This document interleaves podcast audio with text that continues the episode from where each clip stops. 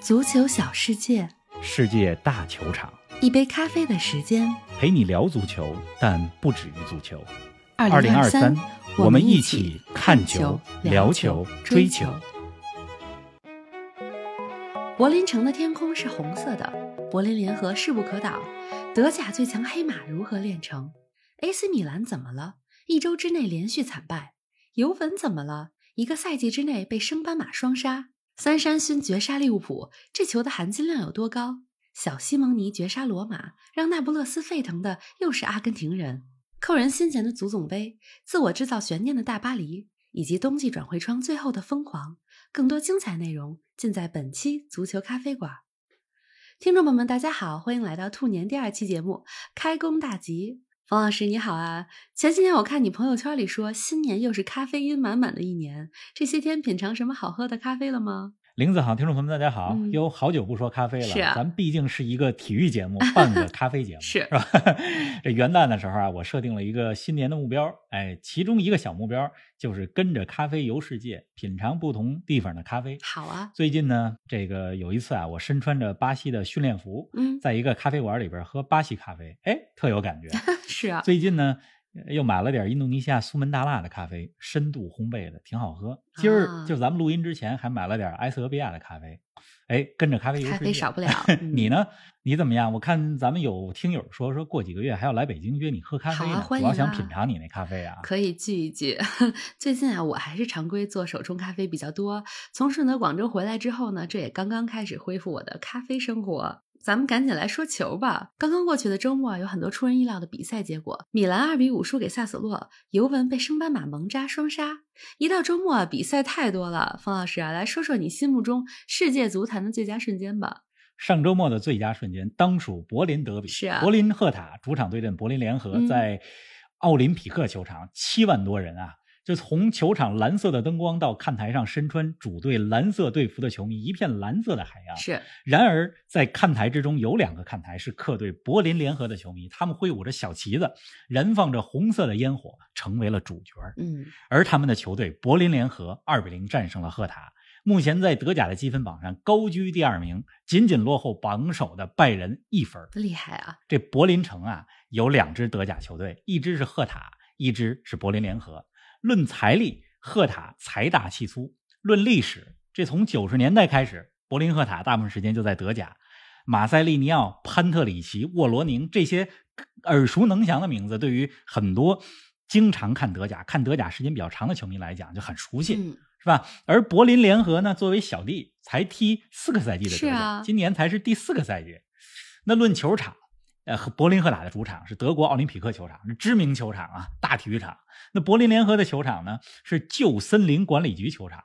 你听这名字就特别有点老像东德的球场，是 哎，很多站立的看台，而且据说前几年球场改造的时候，还得柏林联合的球迷会员们一块儿动手，大家一块儿干活。而且那个球场呢是人工翻的那种计太分古台老了，嗯、很传统。是哎，你这对比两个球场，这就是西德和东德的区是别，的对吧？也是两个球队财力的区别。然而如今，柏林城的天空却是红色的。嗯，哎，放眼过去几年的德甲，甚至是整个欧洲足坛，柏林联合都是最大的黑马，最持续的黑马。方老师啊，柏林联合作为一支预算很有限、家底儿比较薄的球队，他们是如何做到节节高升的呢？人家懂得经营呀，嗯善于管理，着眼于可持续发展，一步一个脚印儿，是啊而且知人善用。这就像什么呀？就是有的家庭看似光鲜亮丽，看似家底儿不错，但是挥霍无度，没有规划，瞎折腾。嗯，那有的家庭呢，看似朴实无华，但是精打细算，步步为营，日子过得红红火火，而且很快乐还。真是这。柏林联合呢，就属于后者。嗯你刚才说的很好，节节高升，一步一个脚印儿，一个赛季比上一个赛季更好。咱们给大家数来一数说，说，二零一九二零赛季，这是柏林联合第一年打德甲，保级成功，而且位居中游嗯第十一名。到了第二个赛季，二零二零二一赛季，获得了德甲第七名，进军欧洲赛场，参加欧协联、嗯或者叫欧会杯的比赛。是啊，第三年呢，第三年，很多人都在说这柏林联合多线作战，嗯估计该不行了。结果人家德甲获得了第五越来名，越好了进军了这赛季的欧联杯，越来越好。是现在呢，这个赛季是第四年，目前在德甲当中赛程过半，排名第二。是吧？而且在欧联杯当中进入了淘汰赛，二月份的时候要对阵阿贾克斯。大家想一想啊，就我有时候就想，柏林联合的球迷能够远征阿贾克斯的主场克鲁伊夫球场，真的是为他们高兴。嗯因为阿贾克斯可是四次欧冠的冠军啊。呃，最近阿贾克斯状态也不太好，主教练下课了，柏林联合说不定在欧联杯当中能进十六强呢。人家现在在德甲当中的排位排在第二，照着这个势头，下赛季奔着欧冠去。是啊，哎，像柏林联合这样的黑马球队啊，每年还要面临核心球员被挖角、主力阵容流失的情况。他们前几个赛季的最佳射手，从安德森到克鲁泽，再到阿沃尼伊，相继离开柏林联合，加盟更大的俱乐部。可是柏林联合的成绩却不降反升，真的是很会经营。可不是嘛！你刚说这几个人，二零一九二零赛季最佳射手安德森，瑞典前锋是吧？也是从德乙升到德甲的升级英雄，是是，吧？也是第一个赛季的保级英雄。那赛季结束之后去了科隆，克鲁泽，德甲久经沙场的老将，二零二零二一赛季柏林联合的最佳射手是吧？到了二零二二年的冬窗去了沃尔夫斯堡，嗯或者说回去了沃尔夫斯堡。那上赛季的最佳射手阿沃尼伊，去年夏天的时候被诺丁汉森林给买走了。是啊，是吧？但是这个柏林联合呢，总有办法。这就让我想到啊，英超的布莱顿他们的总监说过一句话，说我们呢有一个可持续发展的体系，我们会提早预测哪个球员踢出名了会离 队，提前想好替代他的人选。这就是会经营有的准备典型案例啊！嗯是的，哎，有准备，而且柏林联合的主教练费舍尔，瑞士的教练，执教球队快五年了，是德甲当中执教时间第二长的教练，仅次于弗赖堡的施特赖西，是吧？而且柏林联合的球迷呢，他们做好了第十二人的角色，嗯无论主场还是客场，始终和球队站在一起。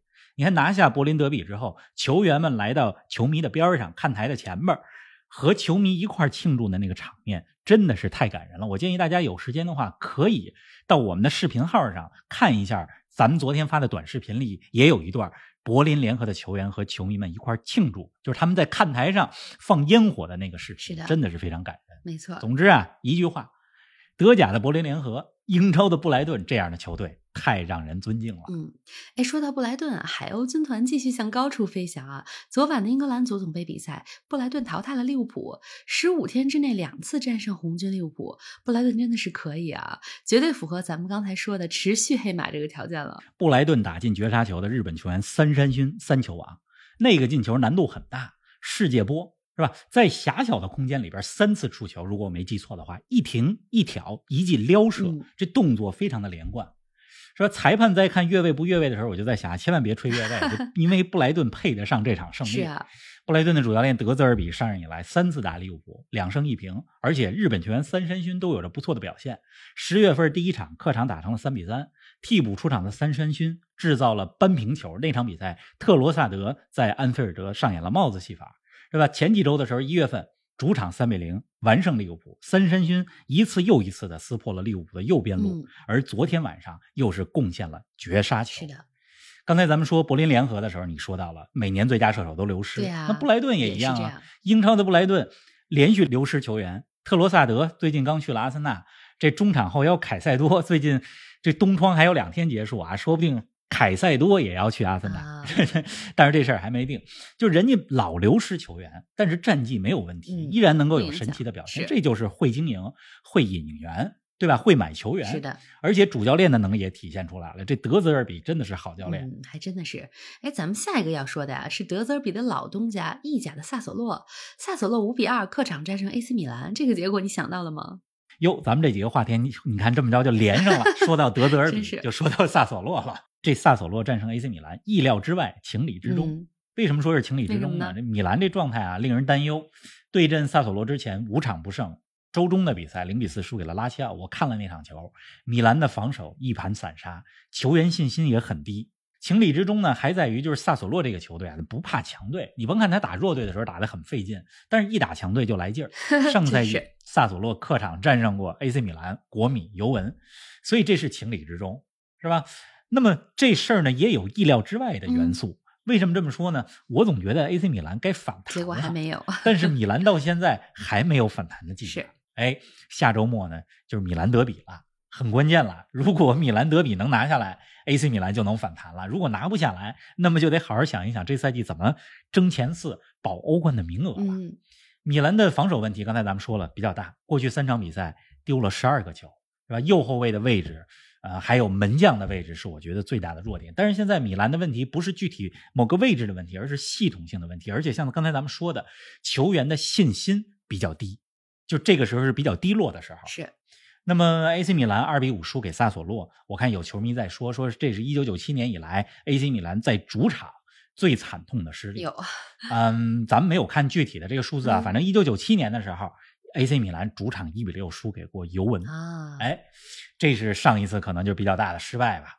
那么萨索洛这边呢，他们的当家球星贝拉尔迪在这场比赛当中三个助攻一个进球。刚才咱们说布莱顿、柏林联合这每年都在流失球员，嗯但是这萨索洛的贝拉尔迪挺神奇的，一就直都十在年了、 啊都在萨索 洛是，是个特殊的存在。嗯您正在收听的是《足球咖啡馆》，一杯咖啡的时间陪你聊足球，但不止于足球。我们是一档观点独立、内容原创的播客。您对我们最大的支持就是将足咖分享给更多的朋友，同时欢迎订阅我们的 V 加计划。微博搜索“足球咖啡馆”，成为 V 加订阅会员，尽享五大专属福利，加入粉丝群与冯老师聊球，云喝一杯新鲜调制的零子咖啡。观看来自比赛现场的专属视频，参与直播互动，还有机会对话世界知名俱乐部。二零二三，我们一起看球、聊球、追球。这屋漏偏逢连夜雨的呀，啊不只是米兰，还有尤文。上周被扣掉十五分之后，本周尤文又在主场零比二输给了升班马蒙扎。如果没记错的话，几个月前升班马蒙扎的首场意甲胜利就来自于战胜尤文啊。没错，这尤文一个赛季之内两次被蒙扎击败，是吧？那么尤文这两年呢，其实经营和引援非常的混嗯乱，这引援思路我一直看不太懂。 你看麦肯尼，美国的中场在世界杯上表现的不错，美国队的几场比赛我都在现场看，麦肯尼表现的真的不错。嗯，但是现在呢，尤文又要把他租去英超的利兹联了，这几天正在办手续。是是吧？前几年尤文从阿贾克斯引进的后卫德里赫特，本来是要接接里尼这些老将的包儿的，那去年夏天卖给了拜仁。嗯那去年尤文引进的弗拉惠维奇，是吧？据说最近因为尤文卷入了财务危机，又想把他给卖了啊，拜仁也感兴趣。那么尤文过去一年最棒的引援，其实我觉得就是天使迪玛利亚了。嗯对蒙扎的这场比赛， 我觉得尤文表现最好，或者说最正常的球员，就可是能就是他迪玛利亚了。就是你说这个，无论场下怎么乱啊，被扣分、财务的问题，但是以尤文在场上这阵容的实力来看，不至于输给蒙扎吧？嗯反正我觉得从这场比赛的情况来看，尤文的防守很懈怠，两个进球都是蒙扎打尤文的身后。呃，尤文图斯呢身后防守漏人很明显。嗯，哎，这场比赛呢，就是博格巴倒是进入了替补阵容，但是没有出场，就是快复出了，是啊距，离复出已经很近了。反正尤文图斯呢，就是在意甲当中进前四很难了。呃，下赛季就是能进欧冠，最有可能的路路径就是获得欧联杯的冠军。嗯不过要想获得不欧联杯的容易冠军啊，谈何容易是啊！啊。哎，冯老师啊，你大胆预测一下这赛季意甲的前四名吧。这咱就预测就行了，干嘛还大胆预测？看来我要预测的大胆一些。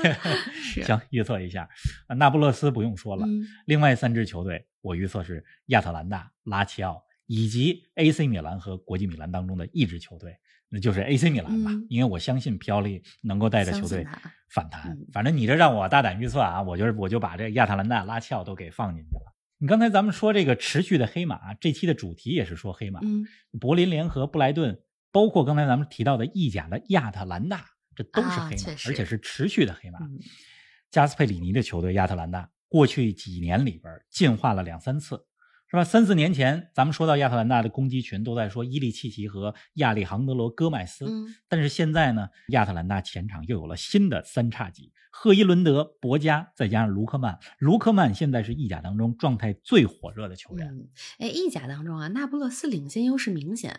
目前五大联赛里前几名积分最焦灼的，居然是德甲。德甲排名第一的拜仁与排名第六的法兰克福分差只有五分。冯老师，这赛季德甲谁最有可能挑战拜仁的王位呢？ 没错，居然是德甲。 谁最有可能挑战拜仁呢？还是莱比锡。嗯之前节目里边我就说，我很看好莱比锡。拜仁的对手当中，莱比锡是最均衡的一支球队，尤其是在马尔科罗泽接手球队之后，他们的状态非常不错，三后卫的体系打得也挺好。嗯那么现在在德甲当中呢，拜仁第一，三十七分；柏林联合三十六分，莱比锡三十五分，这多特蒙德和弗赖堡三十四分，你看焦灼不焦灼？是啊， 柏林联合和弗赖堡，我觉得能保住前四进欧冠就已经很奇迹 了。要想挑战拜仁，还得看多特和莱比锡、嗯这两个球队里边，你甭看多特现在三连胜，但是我觉得他们防守还是有很大的问题，嗯更看好莱比锡。嗯，拜仁最近也是打赌、是啊所以才让争冠对手哎看到了一些希望。是？拜仁三连平嘛，一比一。有拜仁球迷说这一比一已经是视觉疲劳了，就能不能不要再一比一了 嗯真的是够 了。哎，反正哎，拜仁还是最大的夺冠热门吧。当然了，拜仁赛季的成功与否， 主要是由欧冠的成绩来决定的。嗯，哎，刚才咱们说了不少德甲、意甲的话题啊，那刚过去的这个周末还看了什么比较有意思的其他比赛吗？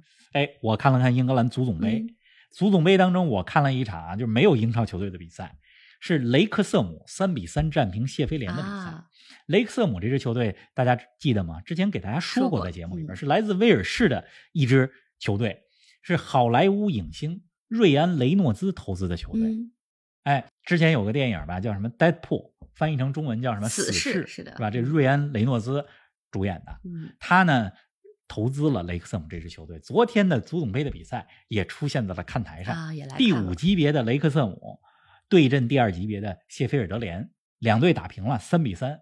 这雷克瑟姆差点就赢了谢菲联，嗯是最后一分钟谢菲联才扳平。打平之后，按照足总杯的规则还得重赛啊是，谁赢谁进十六强。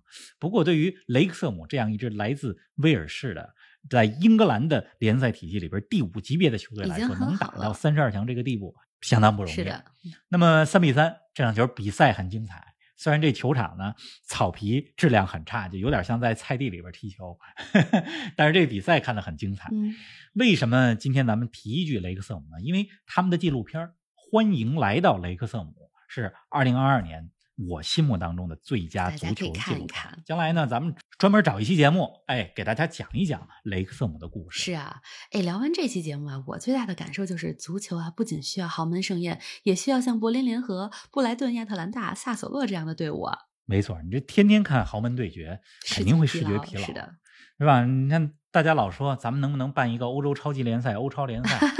这个就是想每周都有豪门对决，是吧？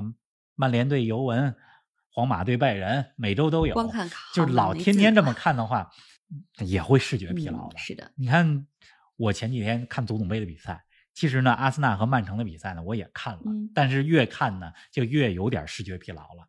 虽然阿森纳和曼城在英超当中争冠，虽然两个队目前在这赛季英超当中还没交手呢， 嗯，但是豪门的对决看多了，真的有点视觉疲劳了嗯。这就跟什么似的，就是你天天吃海参鲍鱼，你受不了，是吧？嗯，但是这个天天喝咖啡还是可以来的。杯咖啡还是可以的，嗯，好 哎，这还可以，对确实嗯，今儿还咱们咱们还说点什么呢？嗯要不再说说大巴黎？行啊，大巴黎呢，在今天凌晨的法甲比赛当中，一比一战平了兰斯。这个大巴黎啊，就是各方面的实力阵容在法甲优势明显，但是呢，他们很擅长什么呢？就是自我制造一些旋律。 这你说的看有意思，之前输了雷恩，这嗯场比赛又平了兰斯，现在呢，这法甲也有争冠的悬念。嗯大巴黎第一，跟第二名朗斯差三分，是啊，，对吧？逼平大巴黎的兰斯，咱们也得特意说两句。嗯打进这场比赛绝平球的是谁呢？是巴洛贡，阿森纳租借出去的球员。这巴洛贡呢，在这场比赛对大巴黎的比赛当中啊，就他至少就绝对的得分机会得有四到五次。嗯，那么最终在比赛伤停补时阶段，终于进了一个球，是啊，把比分扳平了一比一。这阿森纳不仅自己状态好，人家外租出去的球员状态也好，是吧？兰斯再多说一句，他们的主教练斯蒂尔才三十岁，很年轻啊，少帅、啊，是真的是少帅。反正未来几天，咱们除了看比赛，也看看冬季转会窗吧。这冬季转会窗还到有一什么事儿月三十一号截止，嗯还有两天，看看还有什么大手笔、大买卖出现。我不知道别的球队有什么大手笔啊，反正我觉得意甲的那不勒斯，我今天看他们比赛，这那不勒斯真的是不需要买人了，他们的阵容和板凳厚度太非常可以好了，嗯今天凌晨二比一战胜罗马，一比一的时候，大家都觉得平局结束了，这结果其实那不勒斯也能接受。但是替补出场的乔瓦尼·西蒙尼是吧，杀死了比赛，嗯那个球打得很漂亮，二比一绝杀罗马，是让那不勒斯这个城市沸腾的又是一个阿根廷。小西蒙尼就是马竞主教练迭戈·西蒙尼的儿子。真的是。哎呀，好啦，说了这么多，咱们大家一周顺利啊！下期节目周四不见不散。周四不见不散。